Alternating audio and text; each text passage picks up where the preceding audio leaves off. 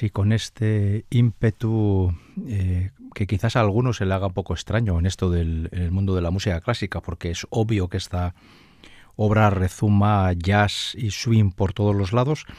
Así comienza eh, Porgy and Bess, la ópera estadounidense por excelencia. Eh, también se podría decir la ópera negra por excelencia, la ópera jazz por excelencia. Una obra que aquí, por desgracia, se suele cantar pocas veces, porque tiene muchas particularidades, pero que en Estados Unidos se ha convertido casi en un himno, ¿no? En esto del, arte de la ópera. Simon Rattle dirigía esta obertura en la que el piano en un tono muy jazzístico cobra una gran relevancia y hoy vamos a dedicar este programa aquí en Ópera On en Radio Vitoria a esta todo el programa completo a esta ópera, a Porgy and Bess que alguno dijo que era algo así como el Tristán e Isolda de los negros pobres. Y es que cuando se levanta el telón estamos en Catfish Row, un barrio marginal, extremadamente marginal de Charleston, en Carolina del Sur, donde la población negra vive hacinada en casas eh, pues bastante, bastante precarias. Eh, y esta ópera es una ópera en la que se puede hacer hincapié, yo antes lo he hecho conscientemente, ¿eh?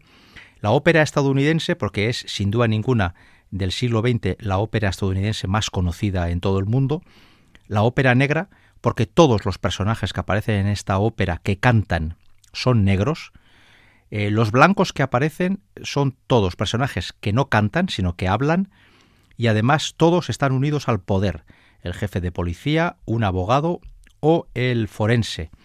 Es decir, personas que están ligadas a la administración, y esos son blancos. Todo el resto son negros, porque Catfish Row ya he dicho que es un barrio muy pobre de, Charleston, en Carolina del Sur, y la ópera nos narra la vida cotidiana de este grupo de, pobres negros que viven en la calle, que viven en, una especie de como de comunidad en donde surge la empatía y la solidaridad y entre ellos se llevan muy bien. Se levanta el telón, están algunos de los, de los negros acaban de llegar del trabajo, están eh, jugando en la calle a los dados y hay una mujer en la esquina que está tratando de dormir a su hijo recién nacido. Y curiosamente, nada más levantarse el telón, se va a cantar la parte que es, sin duda ninguna, la más conocida de esta ópera. Una canción, una nana, para dormir a ese niño recién nacido, que la ha cantado todo el mundo. Y si no, escuchen este Summertime en la voz de Paula Ingram y luego hablamos un poquito de esta parte.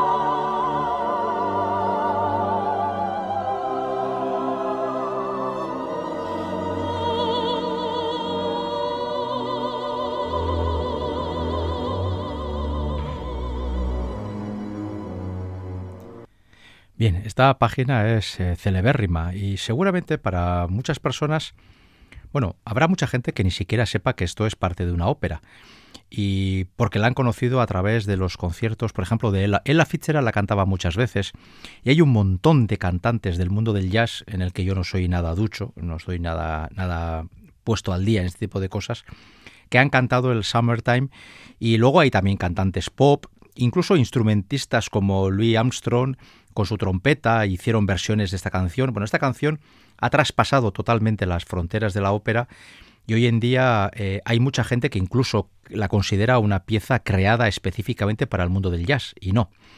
Summertime es ese intento que tiene Clara, porque así se llama el personaje, de poder dormir a su criatura recién nacida, pero es tal la algarabía que hay en la calle, porque se acaba de montar una partida de dados que, que es imposible que la criatura se duerma, y cuando la pobre Clara termina de cantar el Summertime y cree que ha conseguido dormir a la cría, los gritos y, la bronca que tienen entre los participantes de la partida de dados va a volver a despertar a esa criatura. Poco a poco vamos a ir conociendo los personajes que luego van a ser centrales en la historia. Vamos a conocer a Porgy, que es el protagonista, uno de los dos de, este título, Porgy and Bess. Porgy es minusválido. Eh, anda en esos carritos, una especie como de goitibera en la que deposita su cuerpo porque sus piernas no se pueden mover y andando va pidiendo limosna por la calle y se gana la vida así.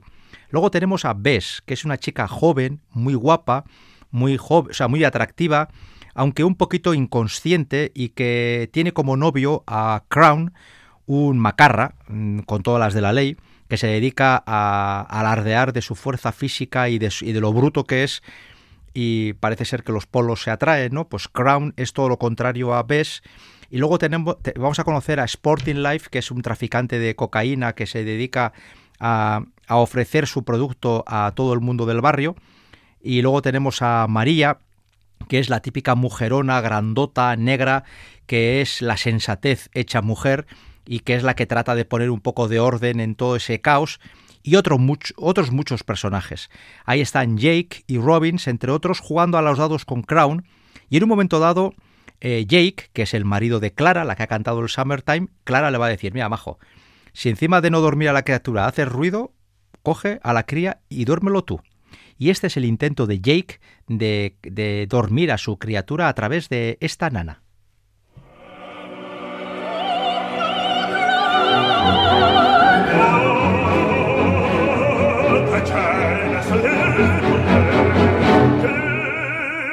To me. I'll fix him for you.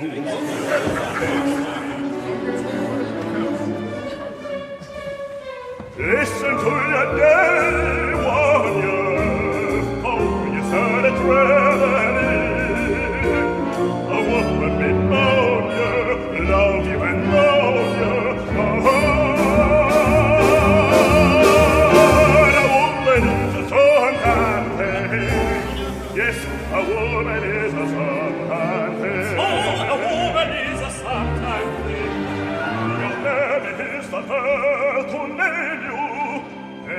turn to weapons strength. Then she shame you and she blame you till your woman comes to claim you. Oh.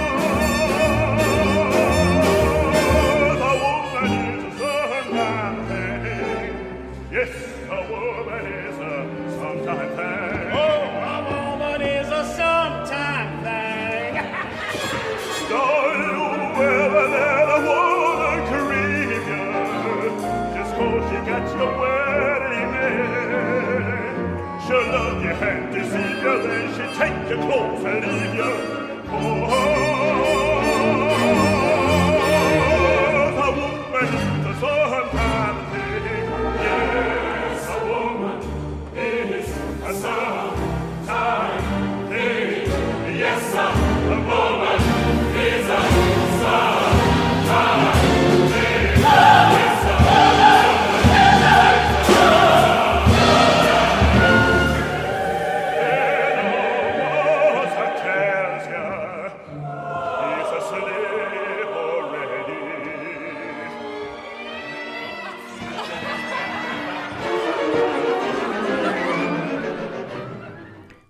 al final el llanto de la criatura, ¿no? que evidentemente con tanta algarabía es imposible que la pobre se, se duerma.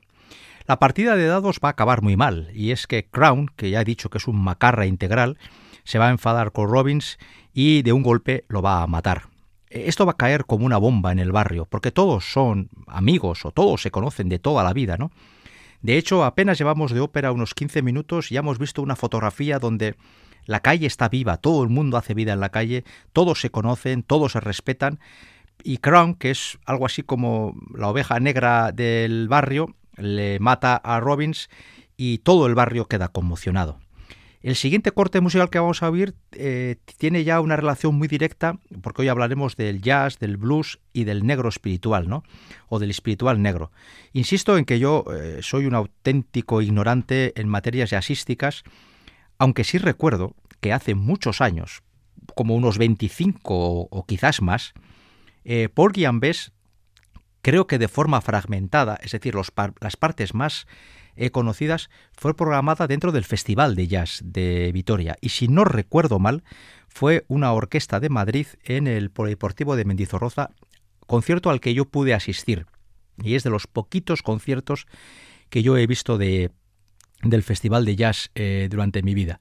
Eh, en un concierto que rompía los moldes habituales del Festival de Jazz, pero que desde luego estaba justificado porque Porgy and Bess, siendo una ópera, y eso es indiscutible, eh, hunde sus raíces directamente en lo que generalmente conocemos como la música negra, jazz, blues y espiritual. A Robin se le organiza un funeral, muy sencillo. La gente no tiene dinero. De hecho, va a venir eh, un agente de policía y les va a decir a los vecinos que lo tienen que enterrar antes de un par de días, porque de lo contrario eh, la universidad se llevará el cuerpo eh, para su disección para, por parte de los alumnos. ¿Por qué?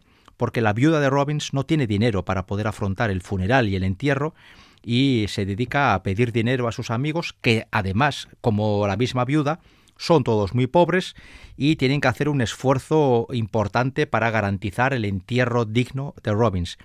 Para la viuda llevar el cuerpo de su marido difunto a la universidad sería poco menos que algo eh, que atentaría contra su convicción religiosa más profunda. ¿no? Toda esta escena del funeral de Robbins nos permite escuchar este gone, gone, gone que hace relación al ser que se va, en alusión al paso de la vida terrenal a la vida celestial, eh, con una gran ceremonia en donde eh, se desarrolla claramente lo que sería un funeral o una música basada en el espiritual negro. Vamos a escuchar la escena del funeral de Robbins.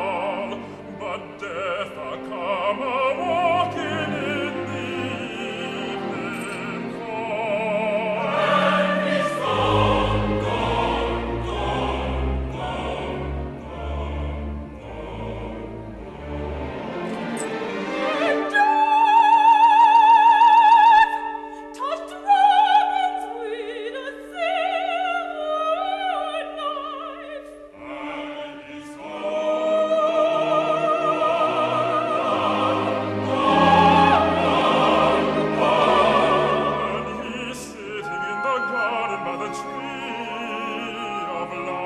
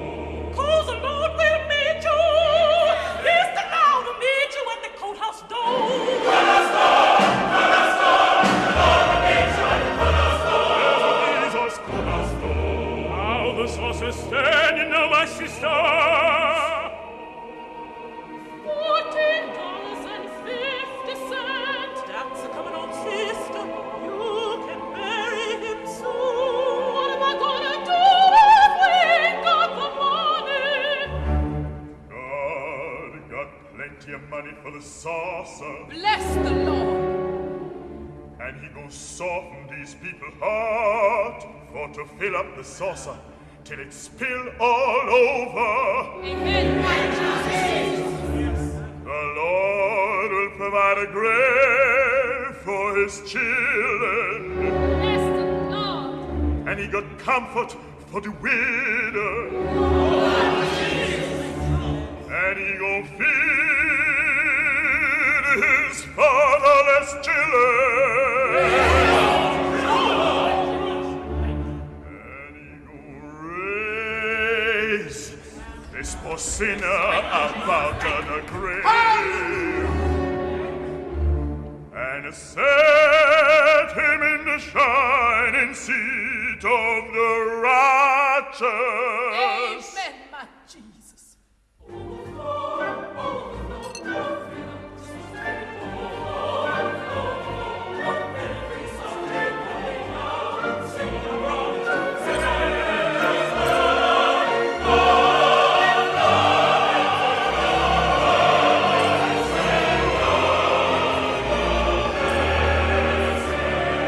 Oh, suffering Jesus, he right from wrong.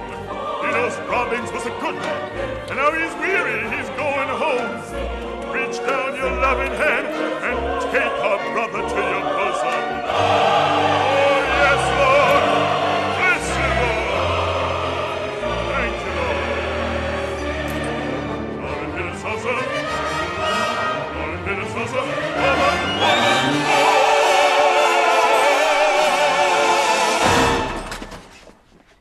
Bien, esta era la escena que se produce durante el funeral de Robbins.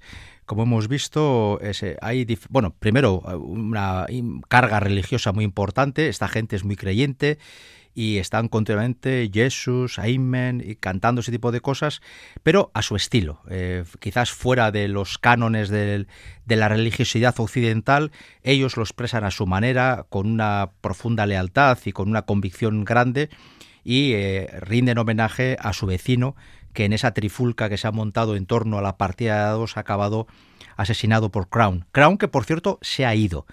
Todo el barrio sabe que Crown ha matado a Robbins, pero cuando la policía llegue al barrio nadie va a decir nada, porque ellos arreglan sus cosas entre, entre ellos y al policía y al blanco ni le va ni le viene. Ellos quieren eh, ordenarse su vida y ellos quieren gobernarse sin intromisión del blanco.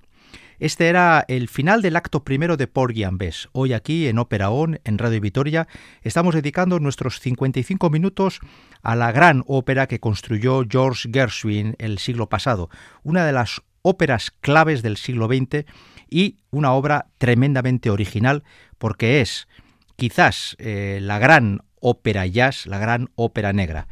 Íñigo Yarvid en el apartado técnico y un servidor Enrique Berta ante el micrófono estamos construyendo esta propuesta que es la número 286 y hoy eh, estamos eso, dedicándonos a la obra de George Gershwin. Vamos con la segunda parte del programa. Eh, convendrán ustedes conmigo en que aparentemente, bueno, las grandes historias de amor de la ópera, eh, siempre hablamos de hombres y mujeres en un sentido eh, convencional de la palabra, ¿no? Romeo y Julieta, Tristán y Isolda, hombres y mujeres que se aman profundamente, de una forma casi exacerbada, el romanticismo pues hay que dejarle el hueco, y Porgy and Bess en este caso serían una pareja cuando menos peculiar, porque Bess es una chica joven, eh, muy hermosa, pero bastante simple, y Porgy es un minusválido eh, importante, tiene unas dificultades de movilidad y su carrito es imprescindible para que se pueda mover por la ciudad cuando va a pedir limosna. Y esta es otra cuestión importante. Aquí no hablamos ni de reyes, ni reinas, ni héroes, ni gente de familia noble, no, aquí hablamos de gente que es pobre como las mismas ratas.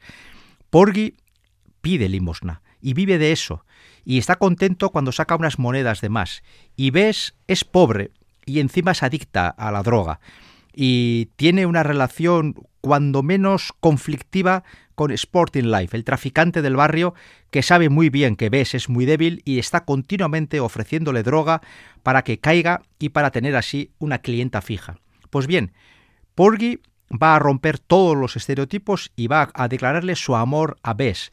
Y Bess, que acaba de ver cómo su novio Crown ha huido por el asesinato, se va a unir a él. ¿Por qué lo hace? ¿Está enamorada de Porgy? Pues al principio seguramente no, pero Porgy va a ser el único que le va a abrir la casa cuando la policía esté registrando Catfish Row y Bess esté en la calle, literalmente en la calle. Todo el mundo le cierra la puerta porque le consideran cómplice de Crown, el asesino. Y Porgy va a ser quien le abra esa puerta, le permita entrar en su casa y le dé cobijo. Y poco a poco Bess se va a ir enamorando de Porgy porque, más allá de su minusvalía física, Porgy es, sin duda ninguna, el hombre más sensato, más inteligente y más em, preclaro que existe en ese, en ese barrio. De hecho, todo el mundo respeta profundamente a Porgy porque cada vez que habla dice cosas con sentido.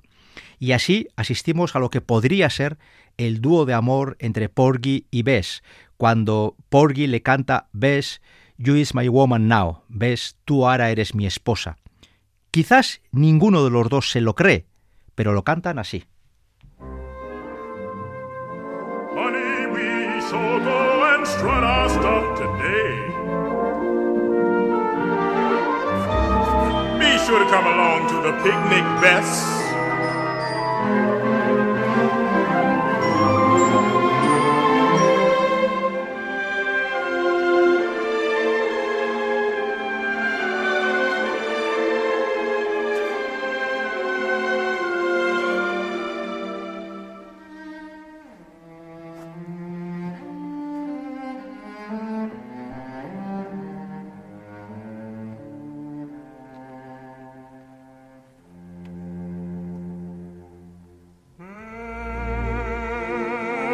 Christmas.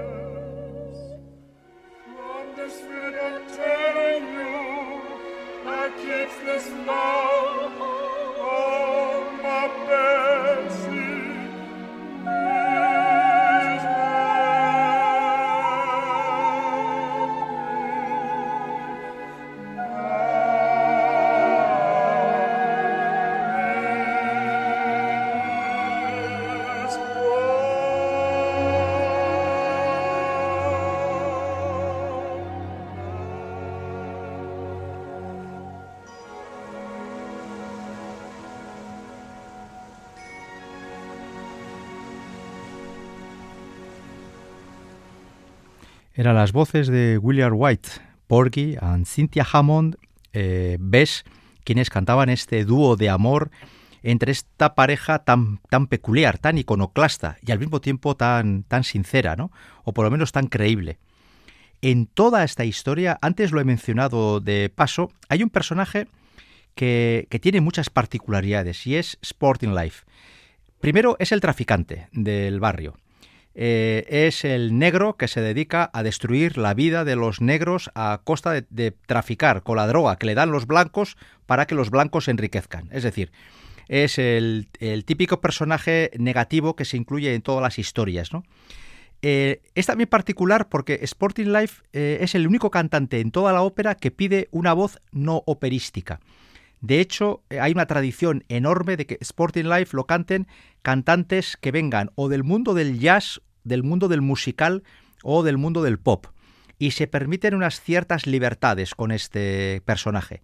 Y este personaje es también, por así decirlo, bueno, es el crápula de la, de la banda, ¿no? De, todo el barrio. Primero porque es traficante. Y en segundo lugar porque en toda la ópera no va a tener una idea buena. Eh, eso es así pero luego además porque es un poco irreverente, ¿no? Tiene, por ejemplo, una, una, parte, un área suya, una intervención en la que se viene a mofar de la Biblia y de pasajes de la Biblia, lo cual hace que toda la gente religiosa de Catfish Row se escandalice, ¿no? Por, por ser un auténtico hereje. Y luego es un señor que va a estar continuamente detrás de Bess. Bess es una mujer joven, atractiva, muy guapa, y débil. Y Sporting Life lo que quiere es dos cosas. Primero, tentarle con la droga, como antes he dicho, para convertirla en clienta fija. Y en segundo lugar, que le acompañe a Nueva York.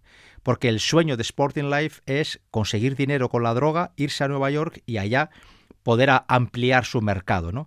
Y a veces le va a engatusar con esto de Nueva York, la, la gran ciudad, la gran manzana, las nuevas oportunidades y le va a decir continuamente que Porgy es todo menos futuro, porque Porgy es un hombre muy pobre, minusválido, un hombre que pide, que pide limosna y por lo tanto eh, eh, frente a ese Porgy que le da un amor sincero y profundo, Sporting Life le ofrece una vida que es pues puro artificio.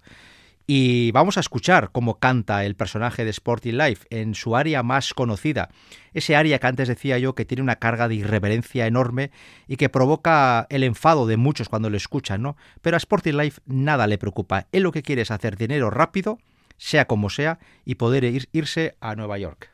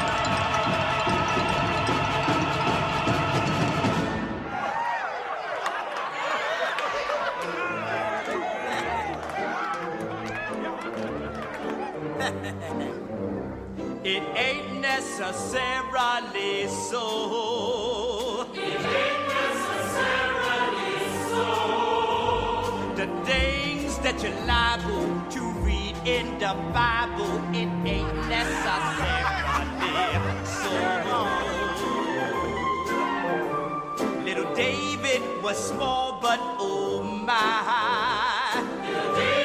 Was small, oh my. We we who lay down and little David was small, but oh my.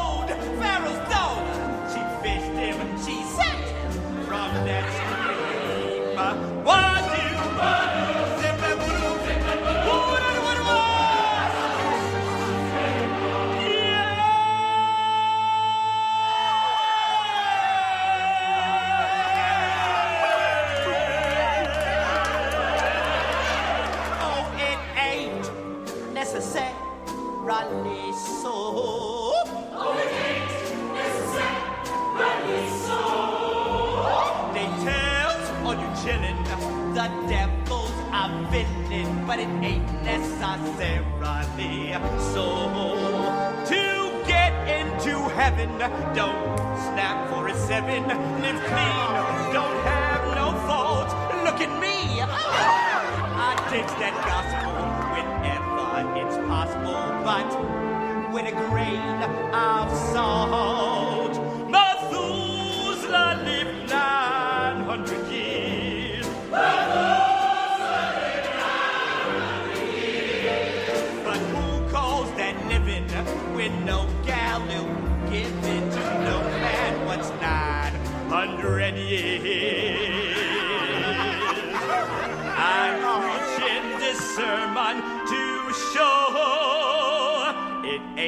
Nessa, eight Nessa, eight Nessa, eight Nessa, eight Nessa, Nessa.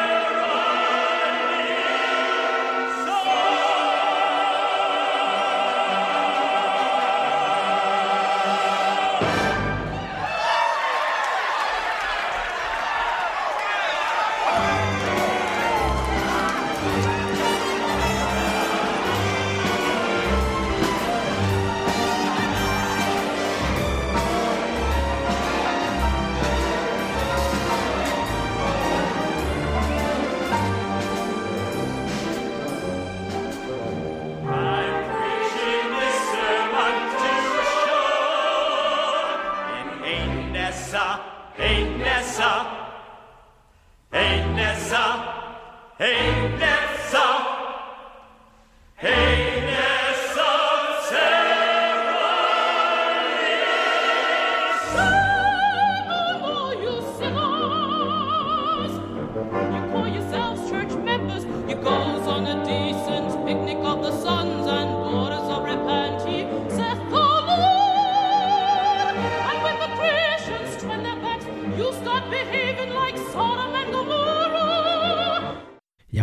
Apreciar que entre tanta algarabía, Sporting Life cantaba sus cosas con una voz que no es estrictamente operística, pero así está admitido y desde luego deseado por el mismo Gershwin. Y eh, la acción sigue adelante. Por supuesto, la relación de Porgy y Bess no va a ser nada sencilla. Eh, Bess va a ir a un picnic que se organiza en un lugar cercano al barrio y allá se va a encontrar con Crown, que estaba escondido allá, en ese, en ese lugar. Le va a insistir en que son novios y tienen que volver a encontrarse, y Bess le va a hacer saber que Ara es la novia de Porgy, lo cual provoca el cachondeo, la humillación de Crown. Crown es un hombre fuerte, un, un pescador, un hombre muy físico y Porgy es todo lo contrario, es un minusválido. Para Crown es un ser de segunda categoría y por lo tanto ni se plantea que Porgy pueda ser una alternativa a, a sí mismo, ¿no? Y con el tiempo va a ir hasta, hasta el pueblo para dejar claro que Bess es su novia y que lo de Porgy no es más que un simple sueño. En todo este contexto, Bess va a cantar el amor que siente ya por Porgy, porque si al principio se unió a él por, por piedad, la piedad de Porgy, y por practicidad, porque Bess no tenía dónde caerse muerta, ahora mismo ya con el paso del tiempo se ha ido enamorando de Porgy y ahora es cuando Bess le canta I love you, Porgy. Y ahora por primera vez vemos que esta Bess, que era una incauta y bastante pues bastante descerebrada, poco a poco al lado de Porgy ha ido cogiendo más personalidad y ahora parece, que ya sabemos que no, parece que las cosas empiezan a estar más tranquilas. Ahora ves ama a Porgy.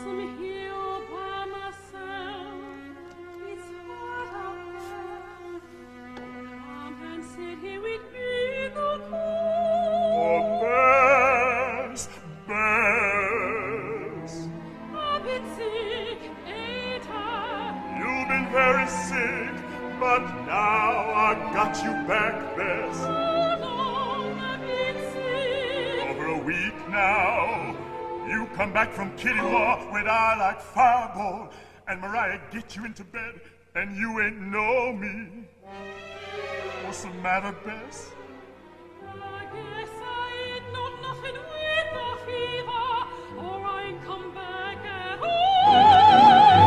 That's all right, honey. Don't you worry, honey. I know you've been with crowds.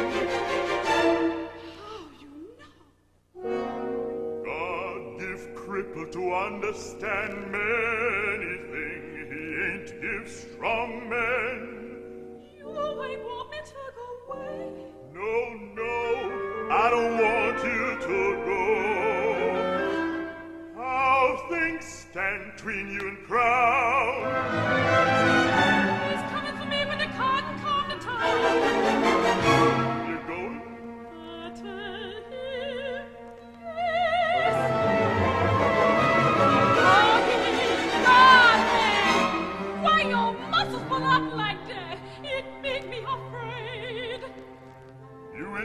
Nothing to be afraid of.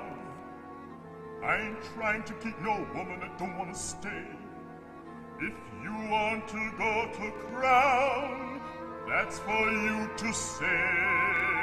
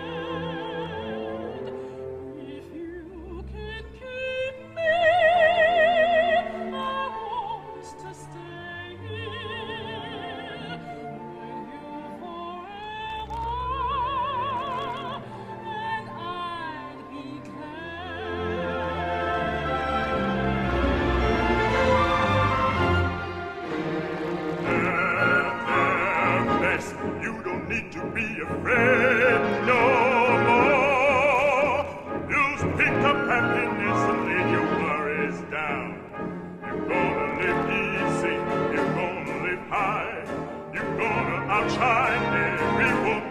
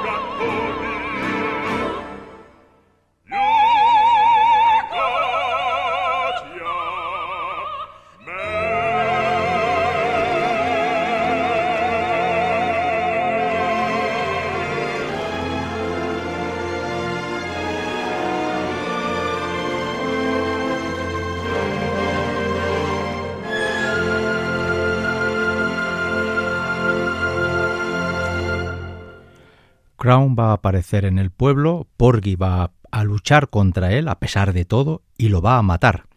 En el pueblo todos van a cubrir, en el barrio, todos van a cubrir a Porgy, pero la policía, sospechando de él, lo lleva detenido.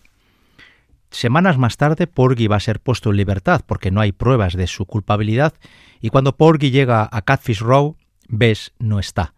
Bess, una vez más débil, se ha unido a Sporting Life y se ha ido a Nueva York. Y entonces eh, Porgy va a tomar una decisión. Cogerá su carricoche y desde Carolina del Sur se irá hasta Nueva York a buscar al amor de su vida, a Bess. Así termina una ópera que, en la que con- se conjuntan el amor, el amor más sincero, junto con personajes realmente bastante, bastante desagradables, pero bastante reales, y la pobreza, el racismo estructural, muchas, muchas cosas que hacen de Porgy and Bess una ópera muy, muy interesante. Vamos a escuchar pues ese último fragmento, O Bess, cuando Porgy manifiesta su voluntad de ir andando hasta Nueva York para recuperar a su amada. En la confianza de haberles hecho pasar un buen momento con la música de George Gershwin, hasta la semana que viene.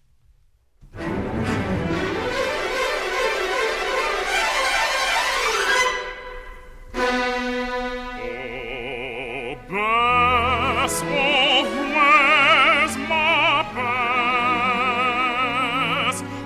somebody tell me where I ain't care what she say. I ain't care what she done. Won't somebody tell me where's my